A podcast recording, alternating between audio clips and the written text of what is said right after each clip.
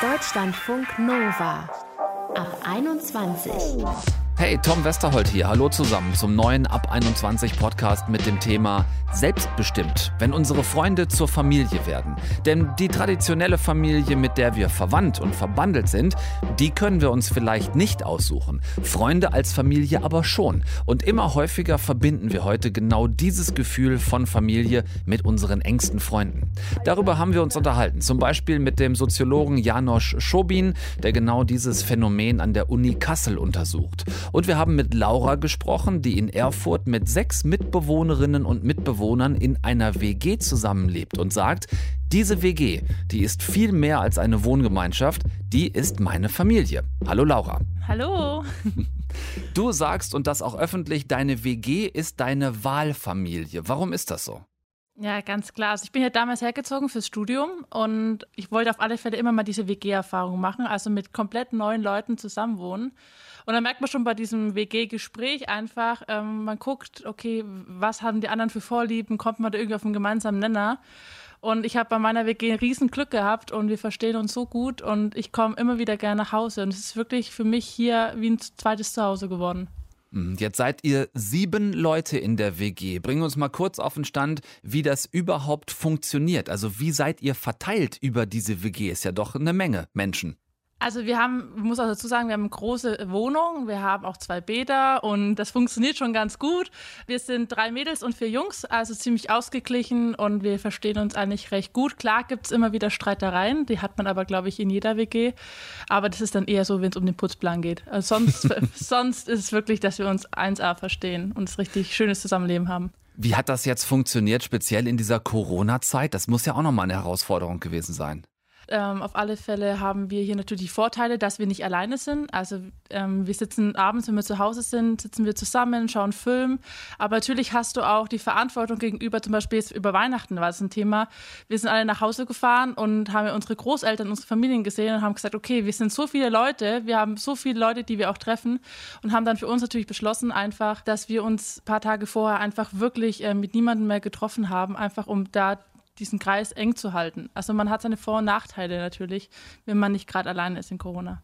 Ja, und damit seid ihr ja tatsächlich dann auch wirklich wie zu so einer Art Corona-Familie letzten Endes geworden. Du bist ein Siebtel, Laura. Wir holen noch ein zweites Siebtel dazu, nämlich dein Mitbewohner Tamim. Der hört gerade schon mit. Hi, Tamim. Hi. Funktioniert das wirklich so gut, wie Laura bisher erzählt hat mit euch sieben? Schon, also ich bin ja auch schon ein bisschen länger dabei und die Besetzung hat auch schon ein paar Mal gewechselt, aber einfach in dieser WG, das hat es an sich, dass die Leute hier wie als Familie auftreten, sich so verhalten, auch untereinander immer füreinander da sind. Man ist immer da für den anderen, wenn er nach Hause kommt und ein offenes Ohr haben will, wenn man mal reden will, wenn es um Trennungsschmerz geht, wenn es ums Verliebtsein geht, wenn es einfach mal darum geht, dass man mal abends ein bisschen was trinken will und nicht allein sein will. Und das schätzt man halt auch schon sehr, weil es ist schon cool, wenn man immer jemanden hat, mit dem man einfach mal quatschen kann. Mhm. Wir haben uns heute Abend schon so ein bisschen die Frage gestellt, hier in Ab 21, ob das bei uns heute auch daran liegt, dass viele von uns eben dann doch, wenn man mit der Schule fertig ist, dass wir zu Hause ausziehen, nicht mehr bei der eigentlichen traditionellen Familie leben, sondern eher so Familiennomaden heute sind. Wie würdet ihr das sehen? Trägt das auch dazu bei, dass man sich dann unter Freunden, mit denen man zusammenlebt, beispielsweise in einer WG, sich auch so ein Familiengefühl wünscht und das dann zum Beispiel mit der WG herstellt? Also ich würde es auch sagen, auf alle Fälle. Ich komme mittlerweile hier echt gerne nach Hause und sage, es ist für mich wie eine Familie geworden. Also man teilt die gleichen Probleme und Sorgen wie mit einer richtigen Familie. Es kommt halt noch hinzu, aber einfach, dass man nicht blutsverwandt ist, sondern einfach charakterlich sich so gegenseitig schätzt und ähm, so sich gegenseitig eine Stütze ist, dass man diese Zeit auch wirklich genießen kann und auch sein volles Potenzial entfalten kann, mit der Unterstützung seiner Mitbewohner auch. Es heißt so oft, Familie sind Freunde, die man sich nicht aussuchen kann. Können wir das umdrehen und sagen, Freunde können Familie sein, die man sich aussuchen kann? Also würde ich auf alle Fälle unterschreiben. Also meine Mitbewohner haben mich ja damals auch ausgesucht, als ich hergezogen bin. Das ist jetzt ein Jahr her. Und mittlerweile will ich ja auch gar nicht mehr weg. Also ich bin auch Weihnachten nach Hause gefahren, bin ein bisschen so ein kleines Tränchen im Auge und Gott, ich sehe jetzt meine Leute vier Tage nicht. ähm, also es ist total schön. Man freut, es ist schön, wenn man weiß, man kann zu jemandem nach Hause kommen, der jetzt nicht nur die eigene Familie ist, die durch Blut verbunden ist. Wie ist denn das dann mit den Familien zu Hause? Irgendwie sind die eifersüchtig geworden, wenn die so merken, ihr wollt eigentlich alle auch ganz gerne wieder zurück in eure WG-Familie? Also ich spreche jetzt mal schnell für mich. Also wenn bei meiner Mama war, die ist so, wir lieben uns, aber wenn ich nach drei, vier Tagen wieder nach Hause gehe, dann ist sie auch wieder froh. Also wir haben sehr eigene Köpfe. Sobald man aussieht, entwickelt man seinen eigenen Kopf. Sie äh, freut sich aber für mich wirklich, dass ich jemanden gefunden habe, die mich unterstützen und die mich auch wertschätzen, so wie ich bin. Ich weiß nicht, wie ja. ist es bei dir? Ja, bei mir war es dieses Weihnachten auch ein bisschen komisch, weil ich krank geworden bin. Ich hatte ein bisschen Erkältung und ja, zum Glück kein Corona, aber naja, man hat sich dann doch nicht getraut, nach Hause zu fahren. Und ich war trotzdem nicht allein in der WG. Aber als ich dann so mit meinen Eltern auch gequatscht habe und ich sehe die dann auch während Corona länger nicht. Und da sind sie natürlich ein bisschen neidisch auf die Leute hier, dass man einfach so viel Zeit, so viel Abende mit denen verbringen kann. Und da freuen sie sich dann aber auch halt immer besonders, wenn man mal für eine Woche oder sowas wieder nach Hause fährt. Vielleicht könnt ihr beiden ja mal so eine Situation beschreiben, wie sie bei euch häufiger mal vorkommt in der WG, wo ihr sagt, das ist jetzt so eine Situation, die fühlt sich für uns wirklich nach Familie an und eben nicht in Anführungszeichen nur nach WG oder nur nach Freundschaft. Da habe ich was auf jeden Fall. Also was für mich dieses WG-Leben so unglaublich macht, ist eigentlich immer, dass wenn ich jetzt auch vor Corona oder so gearbeitet habe und nach Hause gekommen bin, ab diesem Moment, wo man nach Hause kommt, steht direkt dieses soziale Leben. Man kommt rein, man hat direkt gegenüber der Tür die Küche und es ist meistens schon jemand dort, der sich einen Tee macht, anfängt Abendessen zu kochen und man setzt sich einfach dazu, es ergibt sich, man quatscht über den Tag und aus dem Abendessen wird dann auf einmal ein Gläschen Wein, ein Bier, dann werden Karten gespielt und das ist so dieser typische WG-Moment, den ich habe, dass ich wirklich oft abends nach Hause komme und dieser Ablauf einfach anfängt. Ich esse mit wem zusammen in der Küche, ich quatsche mit denen und auf einmal kommen immer mehr dazu auf einmal sitzt man dann halt zu sechs bis zwei, drei Uhr morgens da und quatscht über Gott und die Welt. Ist schon mhm. echt entspannt. Also kann ich auch nur unterschreiben. Vor allem haben wir jetzt in den letzten Wochen, vor allem Tage vor Weihnachten, haben wir Filmabende gemacht. Wir machen das oft in Tamims Zimmer, der hat das größte Zimmer. Und da klopft man dann so, hey, habt ihr Lust auf einen Film? Da sitzen gleich schon zwei, drei Leute und dann sitzen wir irgendwann die ganze Truppe da und schaut einen Film und da wird sich aneinander gekuschelt und das ist dann doch wie Familie einfach und richtig schön. Und wir genießen das wirklich. Ich ja. muss dazu sagen, ich habe eine große Couch. Ja. das scheint ein Vorteil zu sein für viele Definitiv. Menschen, die gemeinsam einen Film gucken wollen. Das klingt bei euch wirklich sehr nach Familie. Also ich bin einigermaßen überzeugt, muss ich sagen. Äh, mir, mir fallen nicht viele Argumente gegen eure Definition von Familie ein. Es klingt so harmonisch, dass ich diese eine Frage noch stellen muss. Also in einer Familie wäre es ganz selbstverständlich, wenn man da zu siebt zusammen wohnt, dass es durchaus Momente gibt, in denen man sagt, boah, ihr geht mir gerade alle so auf den Sack, lasst mich in Ruhe. Gönnt uns wenigstens den Moment, dass es das in eurer WG hin und wieder auch mal gibt. Definitiv, keine Angst, keine Angst, den gibt's auch.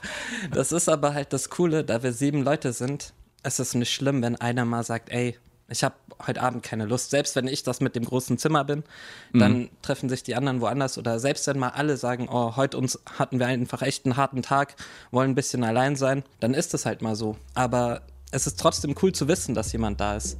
Das hört sich ganz danach an, liebe Laura, lieber Tamim. Ich finde, ihr habt den Beweis angetreten, dass man sich eine Familie durchaus selbst suchen kann. In eurem Fall, eurer Siebener WG in Erfurt, scheint das genau so zu sein. Danke euch sehr fürs Gespräch hier in Ab 21. Vielen Dank, dass wir da sein durften. Vielen Dank.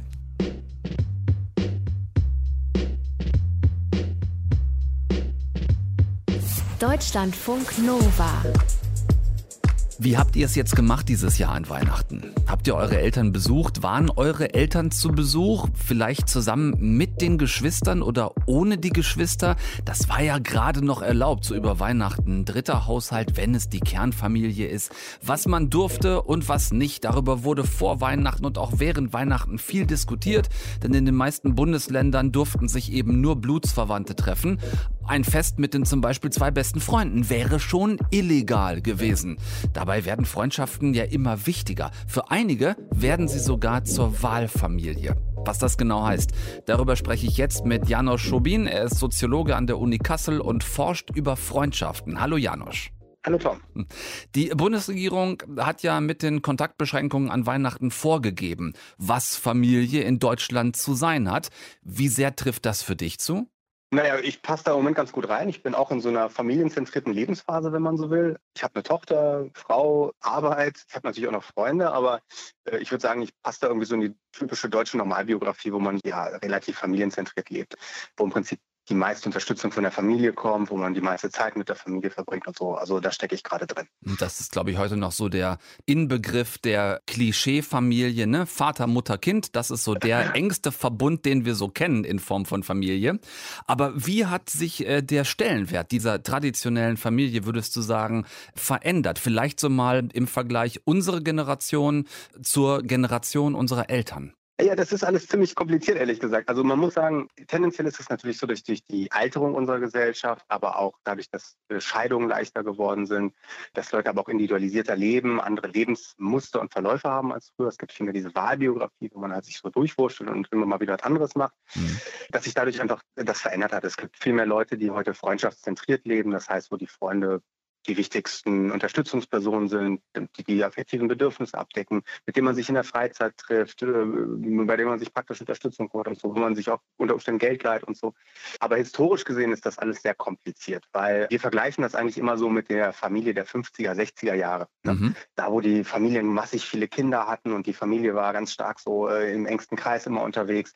Und das ist eigentlich historisch gar nicht so der Normalfall. Also wenn man jetzt ans 16. Jahrhundert zum Beispiel denkt, da war die Sterblichkeit ja relativ hoch, aber die Geburten Geburtenraten waren relativ niedrig, das denkt man immer nicht. Mhm. Und die Leute haben halt sehr spät geheiratet. Und da waren so Patchwork-Familien, wie das bei uns auch heute üblicher wird, ganz typisch. Oder auch ganz viele Leute, die gar keine Familie mehr hatten. Das gab es auch. Wenn du jetzt sagst, so die Familie der 50er, 60er Jahre, die wir oft noch so vor Augen haben äh, für, für das Bild äh, von Familie. Aber bei mir ist es so, ich komme vom Dorf und ich habe oft das Gefühl, dass sich dieses Familienbild auch dadurch verändert hat, dass wir nicht mehr so in Großfamilienform in unseren Herkunftsorten leben. Ne? So drei Generationen unter einem Dach. Wir sind eher so Familiennomaden heute geworden. Ne? So Großeltern leben da, wir selber irgendwie leben dann aber ganz woanders. Ja, ich meine, dazu gehört natürlich auch die große Friedenszeit. Ne? Und die, wenn man so will, äh, diese 50er, 60er Jahre und was danach gekommen ist, ist natürlich auch erstmal, wenn man so will, durch eine hohe sozioökonomische Stabilität gekennzeichnet. Auch das ist historisch jetzt nicht unbedingt normal. Aber das stimmt, das trifft zu. Heute hat man natürlich eher, wenn man so will, diese Lebensstation-Familie. Wenn man so will, dieses flächige Sippen bilden, Verwandtschaft bilden, das geht natürlich nur in langen Friedenszeiten. Aber da, wo große Dynamik ist, also sagen wir mal, die, die Epoche, an, der wir, an die wir da eigentlich immer denken, ist, wenn man so das 18., 19. Jahrhundert, wo diese Familien erstmal so gewachsen sind. Ne? Also wo mhm. auf einmal die Geburtenraten hochgingen und die Leute anfingen, langsam länger zu leben und auf einmal waren diese dichten Verwandtschaftsnetzwerke da. Und äh, ich glaube, was man einfach verstehen muss, ist, dass Familie selber so ein sehr, sehr bewegliches Konstrukt ist und dass Freundschaft und Familie sich eigentlich schon immer stark überlappt haben. Ja. Und eigentlich schon immer wieder in, in, bestimmten historischen Phasen ganz eng zusammengehört haben. Dann lass uns den Schritt jetzt auch tatsächlich gemeinsam gehen, also von der Herkunftsfamilie, die uns ja definiert, vielleicht über einen Verwandtschaftsgrad, über Blutsverwandtschaft, rüber zur Wahlfamilie. Wie würdest du die beiden Begriffe überhaupt erstmal gegeneinander stellen, abgesehen von dem genetischen Hintergrund? Naja, es gibt halt einen Unterschied, ob Beziehungen durch rechtliche Institutionen fest zugeschrieben sind, also zum Beispiel eine Ehe. Mhm. Ehe ist noch eine, die geht man freiwillig ein, aber danach ist sie nicht mehr so ganz einfach zu lösen. Teilweise früher, sagen wir im 19. Jahrhundert, in, Deutschland und in Europa eigentlich bis in die 70er Jahre rein, konnte man die nur beidseitig, also im beidseitigen Einvernehmen lösen. Mhm. Mittlerweile geht das auch einseitig. Kinderbeziehungen sind bei uns rechtlich kodiert, zum Beispiel die zur Mutter ganz fest. Da hat man kaum eine Möglichkeit, irgendwie rauszukommen. Auch die Beziehungen zu Eltern sind rechtlich sehr, sehr stark kodiert. Wahlbeziehungen sind jetzt eher solche, die nicht diese starke rechtliche Kodierung haben. Also Partnerschaften zum Beispiel, die nicht durch Verträge nochmal irgendwie besiegelt werden wie die Ehe, sondern einfach so Lebenspartnerschaften jenseits solcher vertraglichen Konstellationen.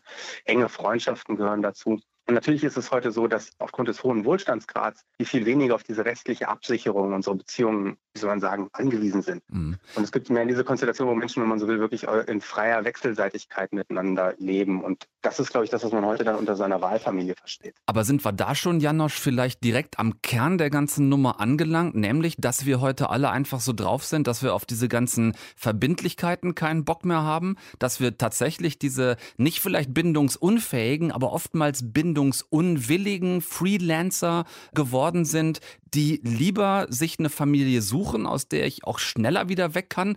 Ich würde das eher umgedreht sehen. Ich würde sagen, das ist ein gesellschaftlicher Wandlungsprozess, in dem wir eigentlich das subjektive Wohlbefinden in unserer Gesellschaft gestärkt haben, indem man nämlich Beziehungen einseitig kündigen kann mhm. und hat man auch mehr Kontrolle über seine sozialen Beziehungen und man hat mehr Verhandlungsmasse, wenn man so will, um Beziehungen in die Richtung zu bewegen, indem sie einem auch gefallen.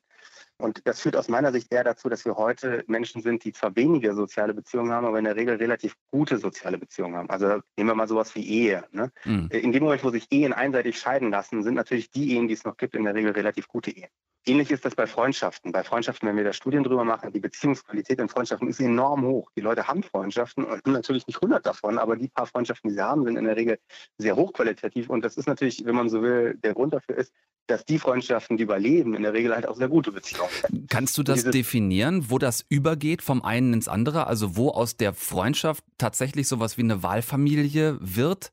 Ich, ich würde sagen, das passiert da, wo man tatsächlich im Alltag sich stark aufeinander einlässt. Also das heißt, wo meine wichtigsten Bedürfnisse irgendwie regelmäßig und auch vorhersehbar durch Freunde abgesichert sind. Mhm. Und ja, da kann man dann von Wahlfamilie sprechen. Also nehmen wir uns mal diese Wahlfamilie und gucken uns die an. Das ist eine Familie, die ich mir selber aussuche, wo ich ein familienwertiges, nenne ich das jetzt mal, Bündnis mhm. eingehe mit Menschen, mit denen ich nicht verwandt bin. Das tue ich aus freien Stücken. Das heißt, es erhöht ja an sich schon mal die Bereitschaft, ne, das zu tun, weil mhm. ich das ja will, diese enge Bindung mit jemandem. Ich kann aber auch aus dieser Bindung, wenn ich will, wieder raus. Das klingt alles nach wahnsinnig vielen Vorteilen. Gibt es denn auch noch auf der anderen Seite heute welche, Kirche für die traditionelle Familie? Ach ja, also ich meine, auch die traditionelle Familie hat natürlich sehr stark von, wenn man so will, dieser Zunahme von Wahlfreiheit profitiert. Das fängt natürlich damit an mit der Wahl der Ehepartner. Da haben wir, wenn man so heute historisch gesehen, unglaubliche Freiheitsgrade. Und das führt natürlich dazu, dass Leute eher mit Menschen zusammen sind, die sie auch mögen. Mhm. Ja, könnte ein Vorteil sein für eine Ehe. Es gibt auch andere Gründe, die früher für Ehen sehr stark ausschlaggebend gewesen sind. Die ökonomische Absicherung zum Beispiel haben nachgelassen, gibt es immer noch natürlich, ne? aber mhm. äh, spielen eine geringere Rolle. Und das führt natürlich auch dazu, dass die Familien heute viel eher, wenn man so einen Wahlcharakter haben. Mhm insgesamt hat, glaube ich, die gesamte Gesellschaft davon profitiert, dass wir heute viel mehr innerhalb von Beziehungsmustern leben, für die wir irgendwie selber verantwortlich sind. Ja, spätestens dann, wenn wir anfangen, Kinder zu kriegen, ist mit Wahlfamilie sowieso vorbei, weil dann bin ich definitiv mit jemandem Pflichtfamilie, zumindest im besten und im positivsten Fall. Und dann kann ich gucken, wie sich dieser Teil meiner Pflichtfamilie später vielleicht seine eigene Wahlfamilie wiederum sucht. Vielleicht haben wir da einen schönen Synergieeffekt. Ich danke dir sehr fürs Gespräch bei uns in Ab 21. 20. Vielen Dank, Janusz Schobin, Soziologe, der sich mit uns unterhalten hat über das Thema Wahlfamilie oder traditionelle Familie. Danke für deine Zeit. Tom, äh, mach's gut. Familie sind Freunde, die man sich nicht aussuchen kann, das mag sein. Aber Freunde sind definitiv die Familie, die wir uns aussuchen können. Und wer definiert eigentlich letzten Endes für uns, was oder wen wir als Familie zu betrachten haben? Denn die ist schließlich deutlich mehr als nur ein gemeinsamer Stammbaum und vererbte Chromosomen. Ich sage danke fürs Zuhören. Tom Westerholt mein Name. Macht's gut und bis morgen.